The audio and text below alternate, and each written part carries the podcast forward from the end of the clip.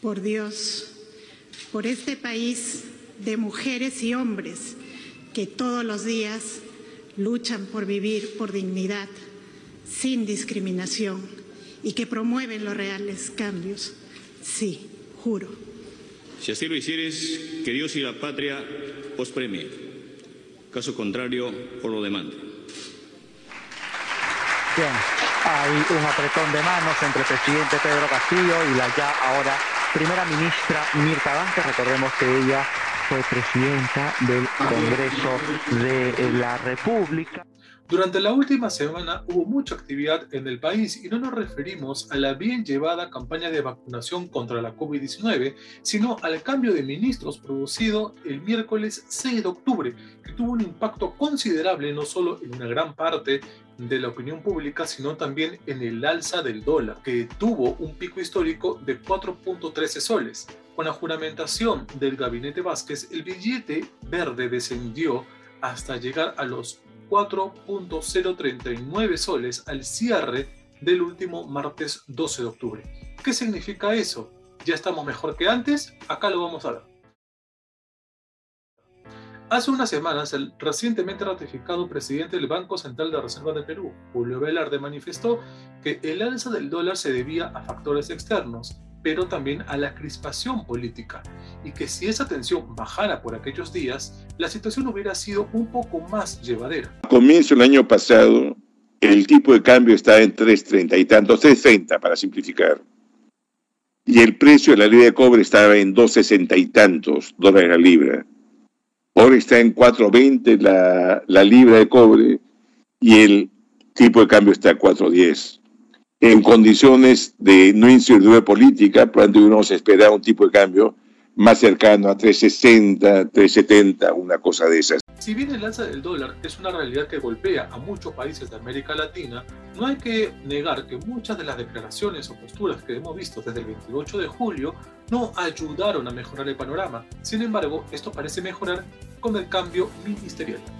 Así, ya muy pocas horas de haber iniciado la administración de Mirta Vázquez, la moneda extranjera comenzó a decaer el 7 de octubre y llegó a 4.094 soles, una significativa caída que muchos estaban esperando con ansias. Al pasar de los días, la tendencia se ha mantenido. Por ejemplo, el último lunes, el precio del dólar en el Perú cerró la jornada a la baja, luego de haber retrocedido 1.09% frente al sol en la sesión del jueves 7 de octubre. Así, la moneda nacional en ese momento fue la divisa de la región que más se apreció a respecto del dólar. En el desempeño de los mercados del 11 de octubre también destaca el alza del precio del cobre, que incide en el país al ser la principal materia prima que exporta el Perú. Además, el último viernes en una entrevista periodística, la presidenta del Consejo de Ministros, Mirta Vázquez, anunció que la convocatoria a una asamblea constituyente no era una actividad prioritaria por parte del gobierno, lo que brindó también calma a los empresarios. Por su parte, y según el Banco Central de Reserva del Perú, el precio de la venta del dólar en el mercado interbancario cerró el 11 de octubre a 4.073 soles por un dólar, por debajo del cierre del pasado jueves, y de acuerdo al monitoreo de divisas de Bloomberg, la divisa estadounidense se depreció un 0.38% frente al sol peruano. En la última sesión del 7 de octubre, la divisa estadounidense culminó la jornada a 4.094 soles por billete verde. El viernes 8 de octubre, el mercado peruano no cotizó debido a que fue feriado nacional. La tendencia local del dólar cerró de forma contraria a los fundamentos globales. Según Reuters, el índice del dólar subió un 0.112% y un dólar más fuerte empujó al euro hacia abajo un 0.01% a un poco más de un dólar por euro. En la región de Latinoamérica la mayoría de monedas se depreció frente al dólar, en contraste con el nuevo sol y el peso colombiano. La moneda peruana se apreció un 0.38%, mientras que el peso colombiano lo hizo en 0.03%.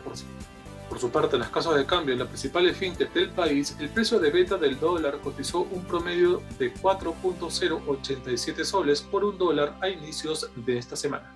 Otro factor que también contribuyó a la baja del dólar fue que la cantidad de las exportaciones nacionales fue superior a las importaciones. Además, en agosto del 2021 las exportaciones no tradicionales ascendieron a 1.387 millones de dólares, destacando las ventas al exterior de productos agropecuarios.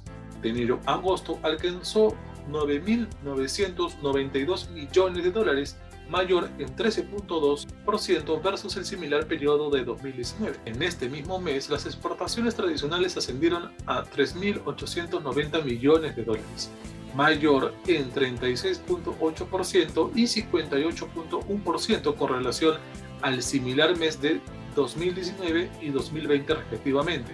De enero a agosto sumó 28.703 millones de dólares, mayor en 29.5% versus similar periodo de 2019. Estos números y estadísticas significan que las exportaciones peruanas han sido superiores al número total de importaciones, por ende, entró más dólares, hubo una mayor circulación de la moneda extranjera en nuestra economía, presionando el billete verde a la baja. ¿Qué pasará con nuestra economía? El consenso de analistas, de acuerdo al último reporte de Latin Focus, proyecta que la cotización del dólar en el mercado local se mantendrá en un rango ya mencionado hasta fines de 2021, tras llegar a un punto máximo histórico de 4.138 soles el mismo día que Guido Bellido renunció al premierato. Si bien es probable que la mayor incertidumbre política genere volatilidad en el corto plazo, la moneda se ve cerca de su actual nivel para fines de 2021 y en 2022 sobre fundamentos sólidos. Reporte Latin Focus Diario Gestión 11 de octubre de 2021. Ante ello, el panel de analistas proyectó que el dólar termine este año cotizándose por encima de los 4 soles, 4.08 para fines de este año y durante el 2022 en 4.07 soles. Respecto a las inversiones previstas para los próximos meses, el reporte recuerda que la confianza empresarial subió ligeramente a 35 puntos en septiembre, de 36.6 puntos reportado en agosto por el Banco Central de Reserva, que había marcado el peor resultado desde junio del 2020. La leve mejora de las expectativas de las empresas fue generalizada en septiembre y probablemente fue causado por una reducción de los casos diarios de COVID a lo largo del mes, combinado con una flexibilización de las restricciones relacionadas aunque en general las expectativas empresariales todavía permanecen en un tramo pesimista. Reporte Latin Focus, Diario Gestión, 11 de octubre de 2021.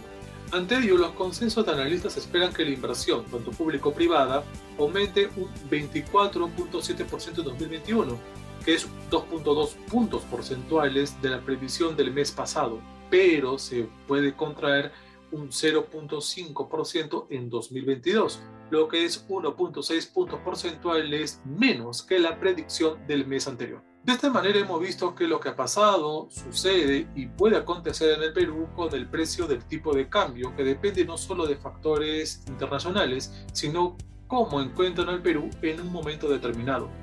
Todo dependerá de la madurez y responsabilidad que tengan todos, gobierno, oposición, empresarios, políticos, para evitar especulaciones o intentos de desestabilización. No se olviden de darle like al video y también activar la campanita de notificaciones para que cada vez que publiquemos contenido nuevo se te avise.